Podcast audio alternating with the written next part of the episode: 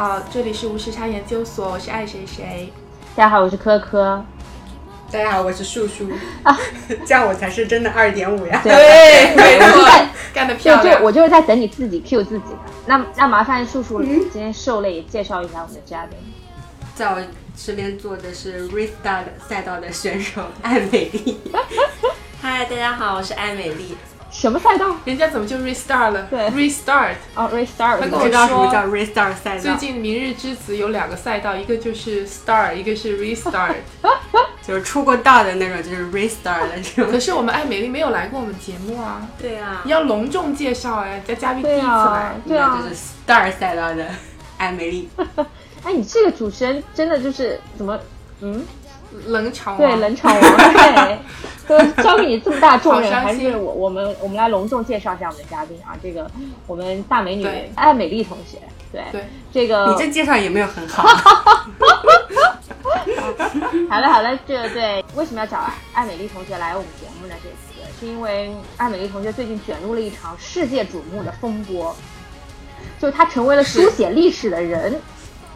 就大家还记不记得当年？他是被书写进历史的人。对，他是不小心被牵扯进历史的人。对，大家还记不记得当年？我就是印象非常深刻的时候，不小心就要被裁掉了。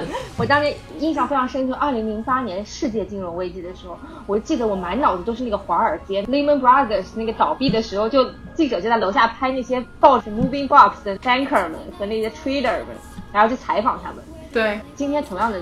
情况发生在了艾美丽的身上，也不是艾美丽他们的公司身上。但是前提要跟各位听众朋友们厘清的是，就是我们艾美丽同学并没有经历那个抱着盒子被记者采访那个过程。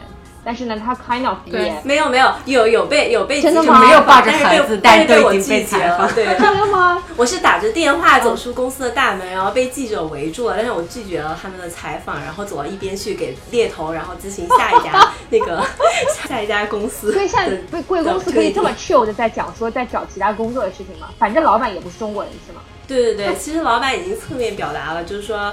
At this point 你们大家自己去找工作，我们我们就是不是不是很在意，甚至是鼓励你们去找工作。啊，天哪，有一种树倒猢狲散的感觉。但是你被记者围住那一刻，你内心是什么样一种感受？就是第一个想法就是，哎，今天穿的怎么样？就是有没有化妆？有没有打扮怎么样？当年戴妃被狗仔围观围围这个堵截。就回家之后立刻跟妈说：“妈，我上电视了。”妈，我拒绝采访。真的，真的，我当时，我我当时有同事，然后真的上了什么某个报纸，还有某个网站的那个头条，然后附了那个照片，然后就就是看到人他站在那个德意志银行的那个抬头前面，啊，是吗？好了，嘉宾已经 Q 出了这家公司的名字，那就是我们最近闹得沸沸扬扬的 Deutsche Bank，简称 DB。对，那到底是一件什么事情呢？就是。这个来龙去脉到底是什么样子？那麻烦我们两位嘉宾，好吧，给各位听众朋友们梳理一下，就本次事件来龙去脉，为什么所谓的欧洲最大的商业银行加投行能够轰然倒塌？它的倒塌对于这个欧洲金融业的发展到底会造成什么样的影响？就今天是我们主要探讨的一个话题啊，就是大家都知道德意志银行之于欧洲金融的地位。当然也知道，就是德意志银行之于世界金融的地位，所以当初这个艾美丽是也是经历了一番就是颇为曲折的过程，才拿到了这个德意志银行的 offer。我们当时也觉得非常欣喜，但是却在不久的将来收到这样的一个噩耗。不过，就是我觉得你人生也值得了，就是也算 kind of 经历过了这么一切。但是我们还是从头给大家梳理一遍，这个到底是怎么样一个过程，好不好？我可以讲一下 historical 的原因啊。好，啊，其实就我也是看新闻嘛，就是讲说德银一开始进入华尔街的时候，它要对抗的其实是美国两大投行，一个是呃高盛，还有一个就是 Morgan Stanley。嗯。那么他们能做的呢，就是可能在呃，投行业务上会更 aggressive 一点，就是其他两个 competitor，他们可能有一些 case 就不接，但是他们可能在这个自己内审的要求上就会放低一点，主要是他们想能够快速的占领在美国的这个投行业务的份额吧，额对比重，然后就比较，对对，然后有一个很明显的例子就是说，他们会很主动的去跟一些 real estate，就是房地产商合作，然后帮他们募集那个 loan，嗯。贷款，嗯。然后同时把这个 loan 打包卖给 investor，嗯，但是你要知道那个是发生在零八年之前嘛，对，然后之后就会有这个次贷危机的各种问题，然后房地产整个行业都呃垮掉，所以对萎缩对德银来说这就是一个很大一块 lost，而且因为他们这个怎么说 practice 吧，他们在一七年的时候还被罚了呃七十二亿美金的赔款，是给那个美国的司法机关。嗯，呃，就是因为他们在那个 global financial crisis 里面，他们的一些 practice 吧，就可能说在一定程度上也造成了这一次国际金融危机。对，对我听说应该是从零八年金融危机之后，然后 DB 就是面临了很多次的这个罚款，然后都是因为不同的原因。我听说好像有一次是因为这个操控那个 LIBOR，就是隔夜拆借利率，然后德银好像被罚了很大一笔，是发给美联储，好像。哦对，我记得当年我在美国找工作的时候，就有人就说这个谁还敢去 DB 去做 risk，因为 DB 的 risk 好像每年都会被罚，就说那个 risk 不是每年做那些什么 testing 的东西，好像德德银就每每年都做不过，然后反正我觉得很很有可能是跟他之前去 reach out 那些。呃，real estate 那些比较 aggressive 的做法，然后包括它这个嗯。risk control 这些东西都没有做得很好有关，所以以至于它对。其实几年的这种呃 stress testing 啊什么之类的都可能都过不了。对，但是要强调一下，今年我们德英是过了这个 stress test，好的，这个这个叫做 C card。对 C card 对对。C c a r 但是这个过 C card 消息是在他们就我们已经听到，就是 US 这边的股票衍生品交易和那个销售业务要被关掉之后，然后才出了这个 C card 已经通过的消息，就所以其实也没有什么相关联性对。这两者之间，对对。可是就是很奇怪的是，明明是投行业务这种发债类的业务造成了公司巨大的亏损，但是却要把这种嗯有一点类似于 broker 的，或者是一种类似于这种呃主动管理的这种 equity 对 equity 的这这种 desk 嗯给关掉，这个是是什么原因呢？为什么会是这样一个思路呢？嗯，现在对德银而言，他们在 trading 这块儿主要两块的那个产品，一个是股票和及其衍生品，就是我所在的这个部门，然后另外一个是固定收益部门。然后德银其实在接上近几年是固定收益那个产品交易部门，其其实他们的 revenue 是比较好的、比较稳定的。然后股票这边就其实一直都是比较弱的。其实我觉得这个 situation 就是也发生过在别的投行当中吧，就比如说我听说过摩根斯坦利他们前几年是因为 fixed income 做的很不好，他们几乎就把这个 fixed income 就给杀掉了。其实跟德银现在这个做法还是就其实是蛮像的，但是可能波及的范围就是没有那么大，因为他没有像德银一样放出消息说要裁这么多的人，因为德银说是要裁将近两万个人嘛。哦，对，对，所以这个波及范围影响比较大，而且很有意思的一点是，一开始我们听到这个要杀档这个 US 的 equity 那个 trading and sales 这个业务是，就是就是我们其实是从新闻上得知的，我们内部是没有任何消息的，嗯。我们是从 Bloomberg 呀，然后从 Wall Street Journal 抛出来了之后，然后嗯我们才得到信息，然后这这个是很神奇的一点。心想。说肯定是假的。对对对，然后我们都当时都没有得到任何的确认嘛，然后就是我们的 counterparty 在伦敦还有香港的一些 trader 啊，一些 stress 啊，就感觉他们是不是有点哎，觉得哎自己的工作还保住了，看你们这个帮美国这边工作的人自己饭碗都要丢了，因为我们其实内部有一些那个竞争关系嘛，嗯，所以当时他们可能心里还有点就是乐呵呵的，但没想到就是我记得是一个周日吧，好像是七月份的一个周日，然后。呃，management board 他们在伦敦那边开会，然后据说开完会就会 announce 这个 restructuring 的这个这个 strategy，然后之后我们大概就会知道会裁多少人，然后会裁什么样的人，什么人不裁，然后之后大家都何去何从。然后周日下午的时候，这个消息出来了之后，然后我们就非常 shock，是因为直到周日的时候我们才知道它是杀到整个 globally 的这个业务，就不仅仅是 US。嗯，所以其实裁员最开始是从香港开始，因为由于时差关系，香港那边的 trader 是先走的，然后紧接着再是伦敦，然后再是美国。哦，那好，那为什么经过了这么大一轮裁员之后，你却留了下来嘞？哈哈哈。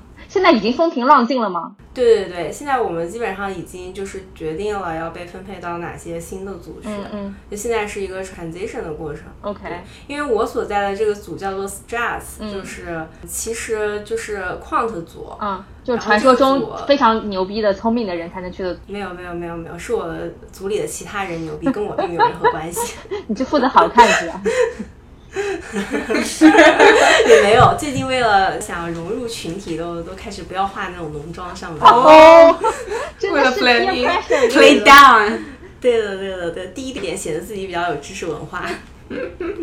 对，其实我们这个 Stress 的 team，呃，其实公司原本是是想要扩张的，所以因为有很多 platform，还有一些 system 要需要我们 Stress 去 build 的，所以一开始从整个战略角度而言，公司就没有打算裁 Stress，、哦，所以，呃，所以我们这些人就很有很荣幸，就是很很不是很荣幸啊，很 lucky 就留了下来，好像还是不一样的，很荣幸，很荣幸被并不荣幸，并不荣幸。但是很 lucky。对对，所以走的大部分是业务部门的人是吧？像你说的那个 sales 啊、确 trader 啊 sales，对对。其实那天裁人还是蛮蛮蛮残酷的，就是星期天他当天那个 management board 开完会了之后，就 throw out 各种邮件给大家，然后其中一份邮件是发给我们，就是他其实是有那个 email list，你知道吗？他已经提前决定好哪些人是要被裁，哪些人是被裁的，哪些人是不被裁的，他就分别是不同的 email list。你如果收到了这个 email，你在这个 list 上面呢，证明你是不被裁的。然后那也很幸运，我就收到了 email，然后上面说的是你明天早上七点钟到哪里哪里开会，就很早嘛，其实。对，然后我们就七点钟去了，然后就跟伦敦那边的人连线，然后告诉我们说说你们现在是处于在这个 CRU 这个 department 是个新建的 department，其实就是类似于坏账银行这样的一个部门。然后你们留在这里是想让你们去 online 的一些这个剩余的 position，嗯这样子的事情。但是他同时也强调了，就是说如果你们不想留在这里，你们 right now 就可以当下跟我说，那你今天就可以走人。嗯，那这样算是你主动辞职还是被裁呢？这样算是你主动辞职，你主动离职。那就没有 package 了是吗？对的，因为有些人他可能找到下家了，其实当天就有两三个人，伦敦那边的人就直接说我不愿意留，然后走。像这种情况可能是找到下家，他就不愿意再多待了。可能可能早有这种感觉。对对对。对，然后其实剩下在这个 CRU 这个坏账银行这个部门当中的一些 trader 和 sales，他们就是在几个月之后，或者是更长一段时间，一年啊、两年，这些 position 全部都 one on one 掉了之后，他们也是会被裁掉的。哦，嗯，那还有谁会愿意留啊？对对对。那所以这个 CRU 这个 department 到底具体是干嘛的呢？就是处理一些坏账。对，处理一些剩现在已有的一些 position，他把它卖掉。哦，就是通过一些公开市场操作的方式，就把一些现有的这些坏账去进行一下处理，是吧？对的，其实说到这个坏账银行，这个其实说在美国其他的银行可能在十年前发生金融危机的时候就已经有了，但是 DB 呢就一直没有把它这一部分不太好的不良资产专门弄出来，然后也是最近可能也是迫于业绩或者是别的考虑，然后才把这一部分弄出来，然后它其实高达八百三十亿美金。哦，呃的坏对，其实是蛮大一部分，那很大。因为按理说，就是这种对这种银行的那个 balance size 也就可能也就十倍左右吧，我不太知道 DB 的那个 size，但是 comparable 的话，一般对就十倍左右，就真正的 balance sheet size。嗯，哎，所以你现在是在这个这个部门是吗？对对对，我们现在是在这个部门，然后但是如果比如就比如说我被安排到去去了新的部门，那我就从这个坏账部门哦就是跳出来了。OK，如果一直待在这里的话，那就 eventually 就是会被裁掉。哦，那还是要想办法跳去别的部门。对嗯，就是留下一些打扫卫生的人。对，Housekeeping，我觉得福洛上面的那个状况还是还是蛮惨烈的嘛，嗯。因为就是当天就很多人就收到通知，然后当天就要走，但有些人其实已经为银行工作了十几年啊，对呀还有些人拖家带口，有些人有一些签证问题，比如说有的人是 L one 签证，嗯。有的人是 H one B 签证，嗯这些人都面临就是以后生活到底是何去何从，嗯。这这些这些很严峻的问题吧，我觉得。就是情绪层面上大家还是很难接受的吧，因为身边的同事啊 trader 有时候就是平常跟他们工作挺紧密的，然后一瞬间就要。就离开了，就觉得还是还是挺伤感的。但其实从技术层面而言，我就我个人而言，我还是非常赞同 CEO 的这个决策吧。我觉得，就你也不能把这个叫做一个危机，或者也不能说它这个事情预兆什么。我只是觉得它只是从一个 management 的角度而言，他觉得就是说你这个股票交易。和销售业务不赚钱的话，那么我就把你砍掉。那我的 fixed income 这部分赚钱，那我就把它留下来。还同时，我觉得它这个战略，它战略转移，其实我觉得也是非常 reasonable 的。因为像现在很多投行，它的业务其实都做的不是很好。就紧接着我们前几天就看到那个新闻，说是 City 嘛，然后他们的 equity 业务也是下滑了很多，然后他们准备 cut 掉一百多个 trader，还有包括他们 fixed income 都有可能会面临这样裁员的一个问题。所以德银这次比较大刀阔。斧一些吧，可能就是比较稍微激进一些，也也也涉及到他想要就花更多的精力去去扩展他这个新兴的一个业务，叫做 Global Transaction Bank。他以后就是想逐，可能是不是也代表着他逐渐想退出这个投行？业务了，嗯，然后慢慢的转向 commercial bank，对，因为现在很多对街上的银行，就比如说高盛他们新 initiate 了一个那个商业 commercial bank 叫 Marcus，对吧？对，然后还包括 JP Morgan 还有 City 他们的投行业务做的很好的原因，就是因为他们背后有这个 commercial bank 在在 support 它。我觉得投行业务就除了你在市场上的这些 position 是否赚钱。这些 strategy 是否给你带来利润之外，很大一部分是你这个 cost of funding。如果你有 commercial bank 在背后 support 的话，你这个 funding 这部分可能是能够得到更多的那个解决方法。所以，对，这就是街上其他一些，比如说 JP Morgan 啊、Citi 他们投行业务做的比较好的一个原因。对，对，嗯，我确实能够看到，就是你有 commercial bank 的话，你的个人关系啊，包括就是你你能够 reach 到更多的 client base。那么他们如果说已经是你的 commercial client，那他有一些投行业务，对，比如说将来想干什么，他们会不会首先选你，而不去找外面的那些，对吧？还是算是一个比较好的方式啊。对，但其实像像我们 equity derivative trading 这块，其实他们是真正的就是对 revenue driven 的，然后他们其实是亏了蛮多钱。啊。但是像我们 prime brokerage 这块，其实。德云是做的非常好的，就是我们就据说是就是每年躺着都能赚就是一个 billion 的，对，其实我们主要是就是。呃，一些 client 那些 hedge fund 的那些，他们只要有开户开到我们这儿的话，其实我们就是让他们做一些股票借贷业务，这个是一个 flow business，就是就是一般而言，我们这个 business 都是会赚钱的。所以现在就是呃，德银就是要把我们这块 prime 的业务是要卖给那个 BNP 哦。Paribas，对，因为这块其实是赚很多钱，而且很多 client relationship 都在。对我当时就觉得说，为什么？明明你们是一个收 commission fee 的 department，却要被一起裁掉嘛？其实就是他把这块赚钱的直接是卖掉了，然后把那个不赚钱的，就是自己做的自营的那个 equity 的那一部分给裁掉了。那那那这个就很正常。是一个 shrinkage 的过程。对对，嗯，其实当时我们还就包括我老板什么，我们都还挺 positive 的，因为我们觉得我们这块业务是被赚，就一直赚钱的嘛。嗯。利可能就杀到几个 trade equity trading desk，但是不可能把我们 business 给关掉。但是就不知道为什么上层决策决定啊，你们全部都一锅端了。就我们就我们 guess 就很有很有可能也有可能是 involve 了一些上层的一些政治斗争啊什么之类，都是非常有可能。对，媒体有报，就现任的 C。CEO 他其实是没有任何 IBD 背景的，就他整个金融生涯里就没有管过 IBD。对他是一个 commercial bank 出身的一个人，对，所以可能就是说他个人会觉得在把握这个 IBD 的方向上面有点吃力吧。对，嗯。然后这次危机出现了之后，他把那个我们 IB 的头，还有包括我们 Global Equity Trading 的头，这些人都一锅端，全部都裁掉了。哦。对，其实当我们看到，就是当时德银的那个 Global Equity Trading 的 Head Peter Selman，他辞了。对他其实就是那个事发的周四，他去。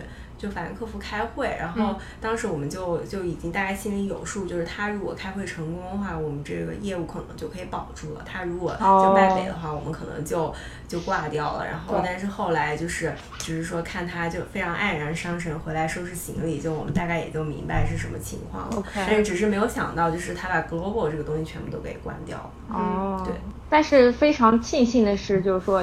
你们却被留下来了，说明公司还是非常注重你们这群 quant 人才的。对，因为其实德银的 Quant 这部分这个 team 的发展跟街上很多大的银行，比如说 GS，嗯然后 Morgan Stanley 这些差别还是挺大的。他们也是越来越意识到可能 Quant 的重要性。对然后现在就是近几年才开始着重强调发展这个团队。嗯，对。那所以给大家简单介绍一下，就是说 Quant 一般会做些什么这样的事情？但你说的这个框的，我觉得就是跟现在 right now 框的跟就原先严格意义上的框的 quant 都是有很大差别。就比如说你翻译 quant 怎么翻，就是说量化量化金融啊，量量化分析员、量化怎么样？但其实我们日常生活中没有做很多什么量化策略一类的事情。它就是以前我们刚开始上学之前是以前就是介绍都是所谓的什么 P 矿的 Q 矿，就一种是属于给呃证券做定价的这嗯种对矿的，是 pricing 啊矿的，还有一种就是对，不然到现在 quant 的发展趋势，就是因为街上很多，就比如说像你说的一些 pricing model 什么都已经非常成熟了，就是前赴后继很多倍的 quant，他们已经把 model 写的非常清晰、非常明了，就已经做得很好了。所以现在这 quant 的发展趋势就是，其实就是我哪块 business 需要。这这部分人我就进来做，我可以做一些 analytical solution，然后帮你做一些 automation。这样的话，你 trader 在进行 trade 的时候，就是我现在干的比较多的活就是。早上来的时候，先帮 trader automate 一下各种 report，然后 run 一些 job，然后这 report 出来之后，trader 看到这 report 才能根据这上面的信息来决定今天的这个 trading activities。嗯，我觉得主要是这样一部分工作。就有点像 trader 外脑。developer，对，但是要比 IT 要更靠近 trading desk 一些。嗯，就是 trading desk 其实比较偏叫 s t r e t s 嘛，就是一般 skill set 都是编程加一点数学，然后再 combine with 金融知识，就可以给 trading desk 做一些 support。对对，我觉得可能编程这块比较重要一些，比较多一些。嗯嗯但你说的 pricing 矿还是有的，就是还是有，就是也是明定价需求，是因为你你做的这块不不是做衍生品的，像我做的那个组以及一些呃擅长做衍生品的公司，他们还是有很多是 pricing quant 的。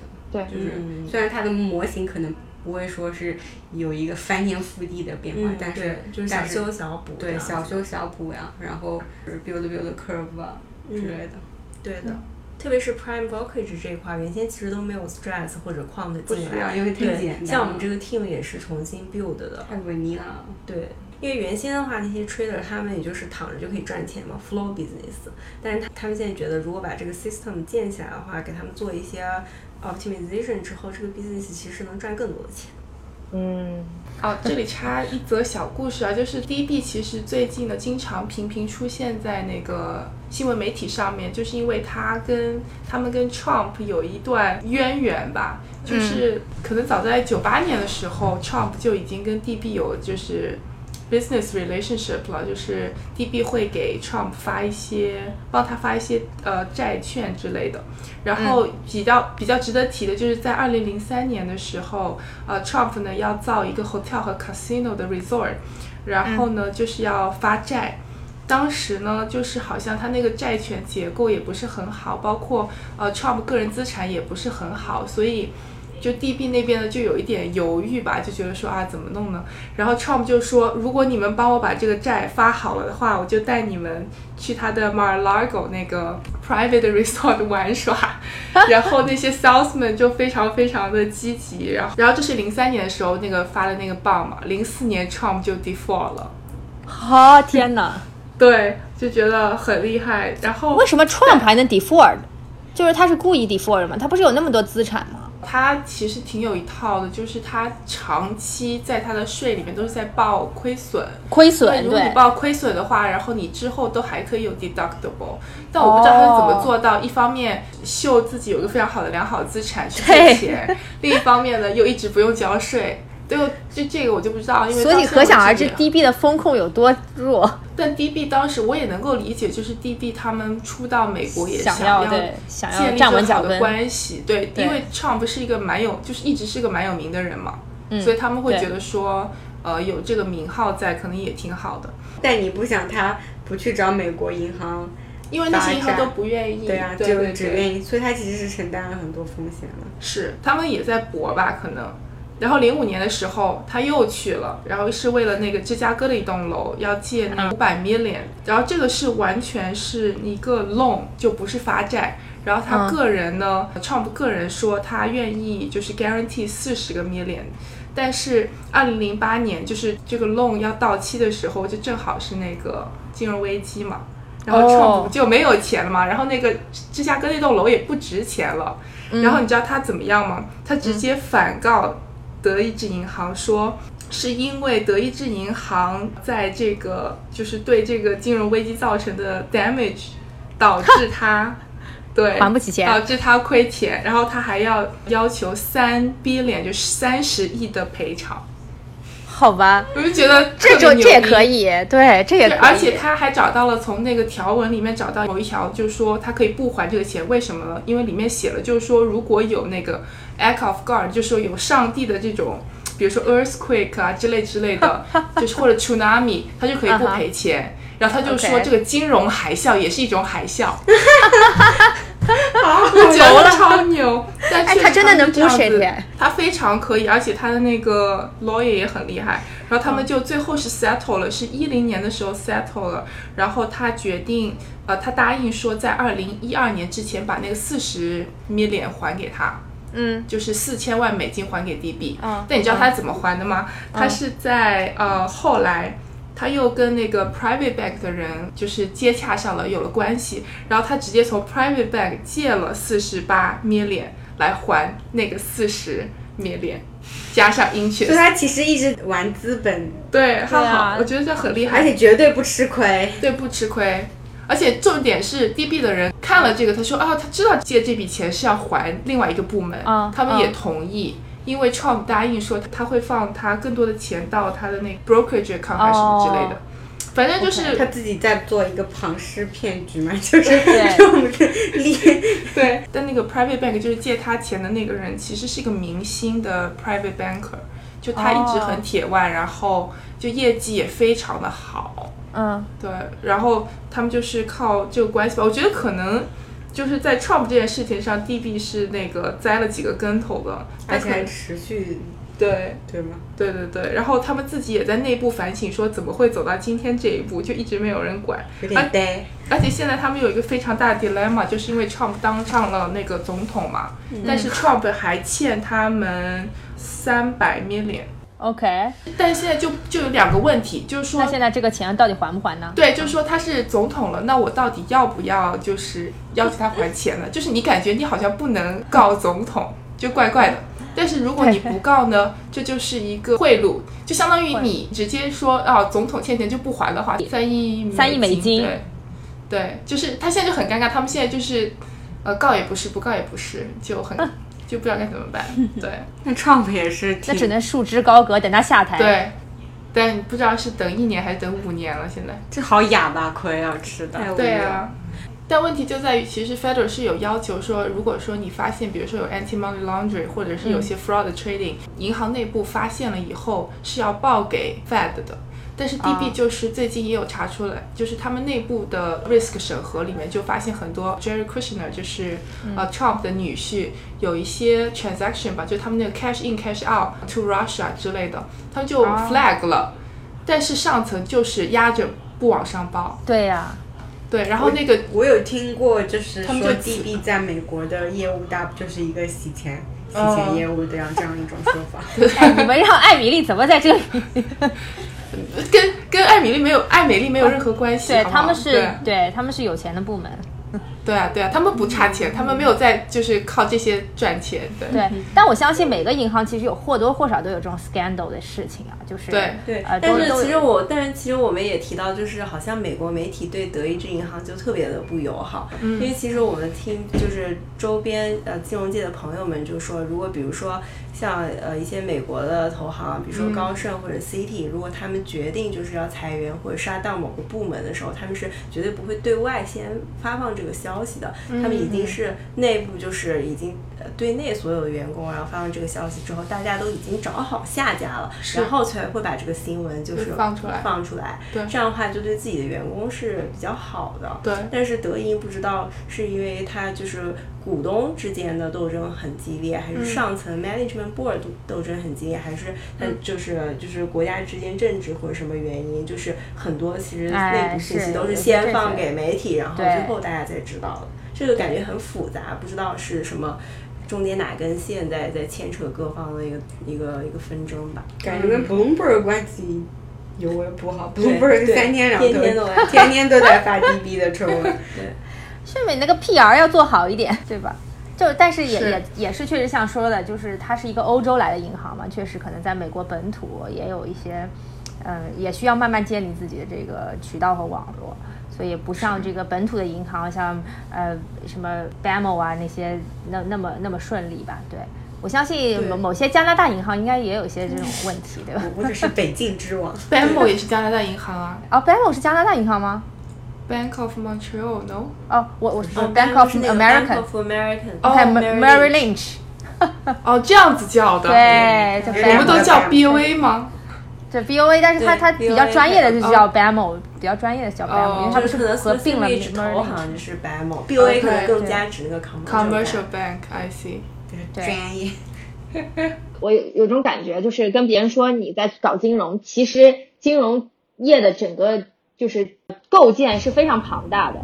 就像我们刚刚聊了半天，其实也没有办法完全的覆盖到金融的其他的各个方面的业务，包括其实还有保险业务呀，然后基金业务啊，然后还有一些什么呃托管业务啊之类的。我觉得就是其实有很多方面的存在，因为我觉得相信每个人都有一个很深的感受，就是你在这个金融行业里，就是这个金融行业的一颗螺丝钉。而且这个事件更让我们感觉到了有一种金融业的残酷性和有一天有可能朝不保夕的这个可能性啊。就说我们也从中间看到了这个美国职场的就是险恶吧。所以今天也是我们第二个想聊的话题，就是我们想要看一看，就是 中美职场到底有多险恶。就像刚刚我们艾美丽说的，嗯、第二天早上七点钟被通知去开会。这个会议会决定你到底去还是留。我当时非常清楚的记得，就是我当时在美国工作的时候，同组的一个 MD 级别的一个在公司干了快十几年的一个意大利的女的，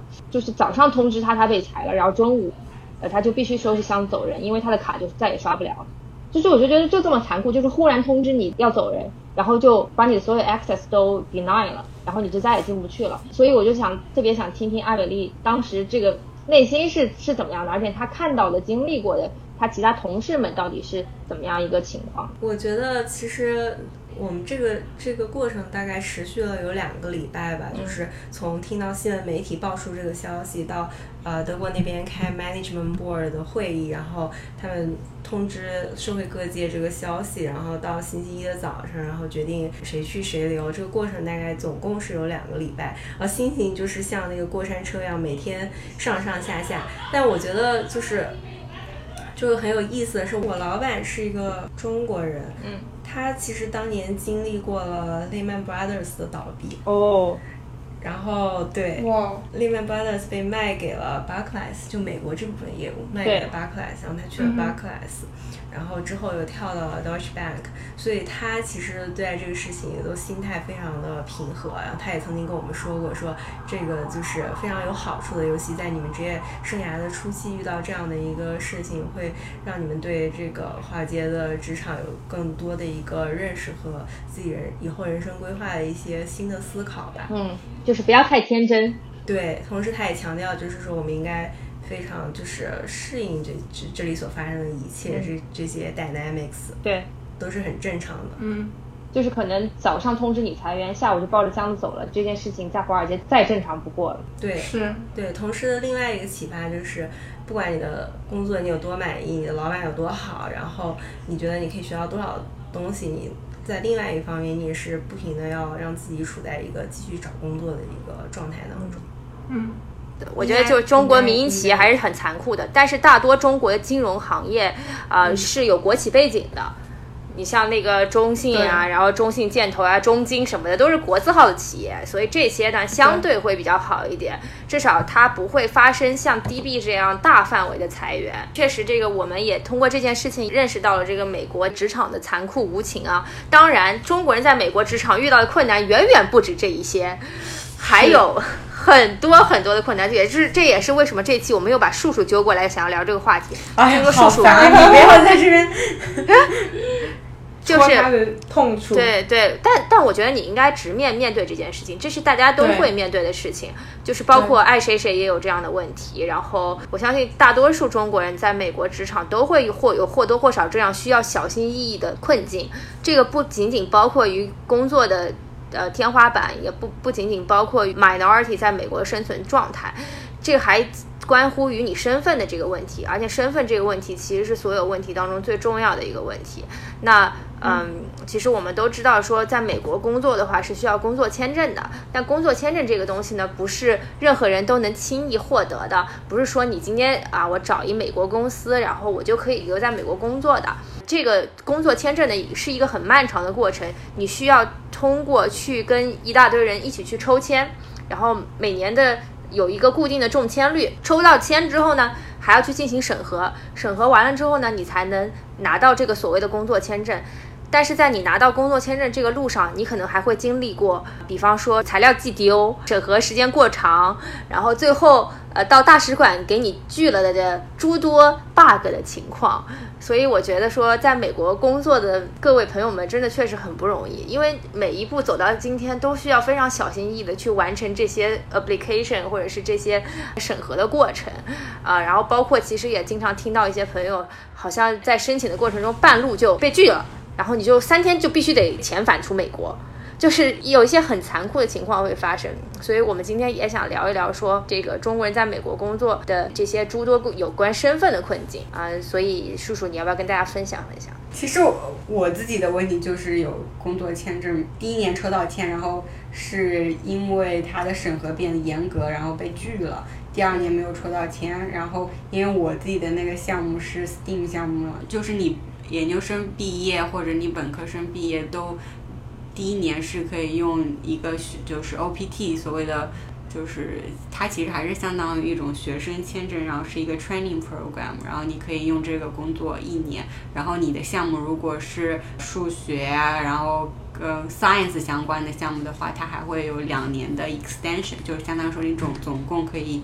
在美国工作三年，然后他的这个抽签呢，每年是四月份，所所以说，如果你你的毕业之后你是 OPT，然后并且可以 extension 的话，你相当于可以抽三年三次的签证嘛。然后你如果在三次中你有一次抽中了并且 approve 的话，你可以继续在留在美国工作，就是三年之后还可以继续留在美国工作。确实也听到了很多朋友，呃，因为工作签证的诸多问题，不得不远走他乡，包括被公司派到英国、派到加拿大，然后派到欧洲的任何一个城市，甚至派到新加坡。就是我我我觉得其实这个就是工作签证这个问题，大家都是知道，就是基本情况大家都是了解的。我觉得这个对我们最大的一个问题，就是你本来在二十几岁的时候，就是一个你职业的迷茫期，就是你还不知道你以后将来要做什么。但是如果有了这层签证的限制的话，你很大程度上你是没有得选，你没有办法自由的做出这种裁量，说我。对，所以这个很大程度上是一个非常非常让人沮丧的东西。被外派也好，然后你必须要换公司换不成就跳槽跳不成也好，这些东西都是对你的职业生涯会造成一定的阻断的，就会造成你职业生涯一个断层的这样一个局面，所以就会让人觉得非常的绝望。在这种情况下面，如果你发生了这种事情的话。对，而且据我所知，就是还有一些就是美国本土的公司，他们利用你这个，就是有一些学生想要拿到 H1B 的这个心态，然后去扣留住这些学生，然后让他们为这个公司然后工作很长一段时间，然后直到他们觉得说啊，你这个 H1B 不得不去激活，然后不得把不把这个东西给你的时候，他们才愿意把这个 H1B 给你。然后因为你拿到这个 H1B 了之后，其实你可以去自由的，就是跳槽换工作的。对对，但他如果就不给你这个 H1B 的话，你就是没有办法去换工作。对，就可能会比较难吧，因为别的公司还要从头来 sponsor 你，就他们可能不太愿意。对，而且就是以前就每年都在说你这个签证会严格，就感觉从我们留学开始，就每年在关注这个签证到底是更严了还是更松了。我们自己最近几年感受到的，就是在川普上台之后，确实对工作签证的政策是越来越不好了。对然后尤其是正好我们是赶上了这个不好的中美关系恶化的这几年，所以呃，其实也挺不幸的，我觉得。对的，对感觉身边就是太多各式各样不同的例子，都是因这个 H1B 而起。而且 H1B 本身就不是一个非常好的签证，它需要你每年都重新要去续签，就每年都需没有，要续这只是。针对就是中国。只要中，对啊只有中国。对对对对对哦，怪不得我这外国同事都没有。对嗯，对外国同事好像是对，每个国家的 policy 不一样。对对对，而且其实如果你换工作的话，即便你拿到 H1B 去换工作的话，这个公司也要存在一个 transfer 的过程，这个 transfer 也有可能有这个危险，你会被 deny。所以其实我觉得就是 bug 很多，你知道吧？这条路上的这个坑很多，但是就是大家能够活到现在，就是而且平稳的度过这个职业生涯，我觉得其实还挺不容易的。我觉得每个执着的想要留在美国的年轻人，我觉得我内心还是觉得很佩服的吧。就是我我觉得就是说不是，我们也很佩服你这种回国的年轻人，有勇气面对，因为尤其是有了合法工作身份之后，毅然决然辞职要回国。对的，对我其实我当年挺幸运的，就是我第一年就抽到了，而且没有出任何 bug，呃，就而且也没赶上中美关系没有，对 对对，反正我觉得就这件事情。其实也没有什么选择时间点的问题，或者是我觉得这真的是这个运气，纯靠运气这件事情，就真没办法。就是有的人他你工作找到了这个时间，错过了这个抽签的时间点，那你怎么办呢？对吧？那你这一年是不是又要等明年再抽？反正我就觉得，就是说、这个东西，其实就是看上去大家在美国工作，然后外界会觉得说，哎呀，你好厉害啊，在美国工作。但其实我们经历过在美国工作的人，内心都知道我是怎么一步步走到今天的，我是怎么活下来的。我觉得大家都还挺了不起的，其实。就说，我觉得这是一个很个人的问题，就是你知道你回国工作大概是会面临什么样的困难，你在美国工作大概是会面临什么样的困难，大家就选一个一个匹对对选衡选量，衡量一下，你选一个你自己觉得你呃比较觉得那个 up 当 upside 大于 downside 的地方，或者是是。选一个你自己就是感觉更好的一个地方，是。选一个不同的那个游戏去打嘛。就是、对，或者你可以选择中间的那些档位，比方说加拿大啊、新加坡呀，哇，加拿大的移民政策可好了。对技术移民，对啊，对加拿加拿大就是你在国内工作也是有可能可以去移民，对，可以完全可以，只要申请对。对就是他们是打分制的，你的工作经验，然后你的学历还，有雅思成绩，你的雅思成绩都是可以作为加分。那个雅思是一个特殊的雅思，就不是生活那类雅思对，特别简单。然后你会法语，你考法语也可以加分。啊，那这个就赶不上了，靠你了，叔叔。我不行，就像你刚刚树树说的，就是说每个人在不同的环境下都会面临有或多或少的困境，只是我的困境没有被你知晓，你的困境我也不知道而已。所以在本期节目的最后，衷心的希望各位年轻人能够。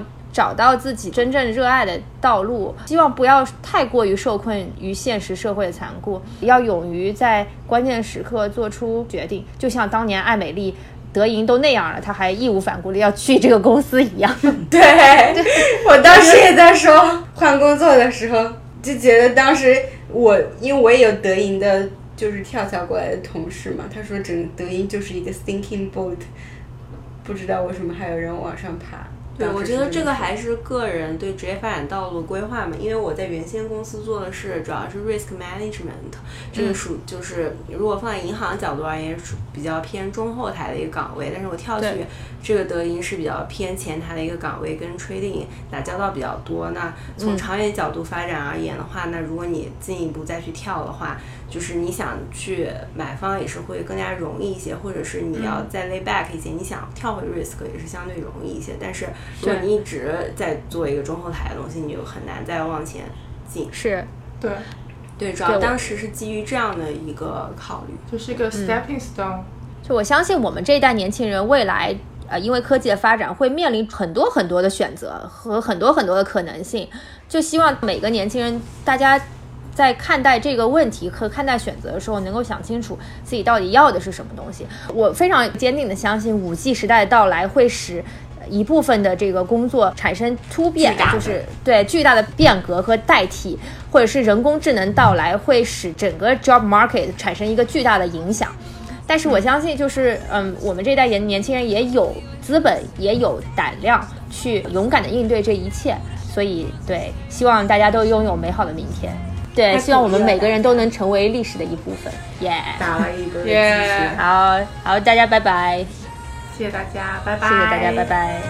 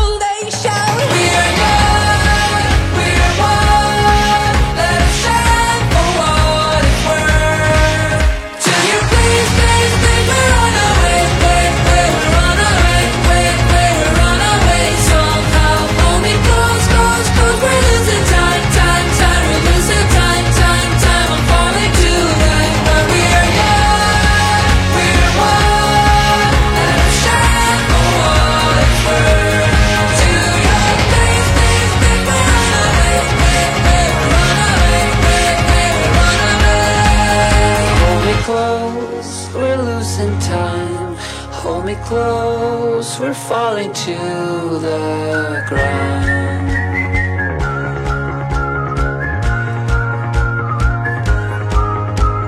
Taxi driver, sun is rising, down sirens keep on driving, flashing light. Oh, what a night! I missed your bed, I lost my head, and it's sonic. Where's the running? For the roof, I'm last I'm barefoot, naked. Don't you let me go.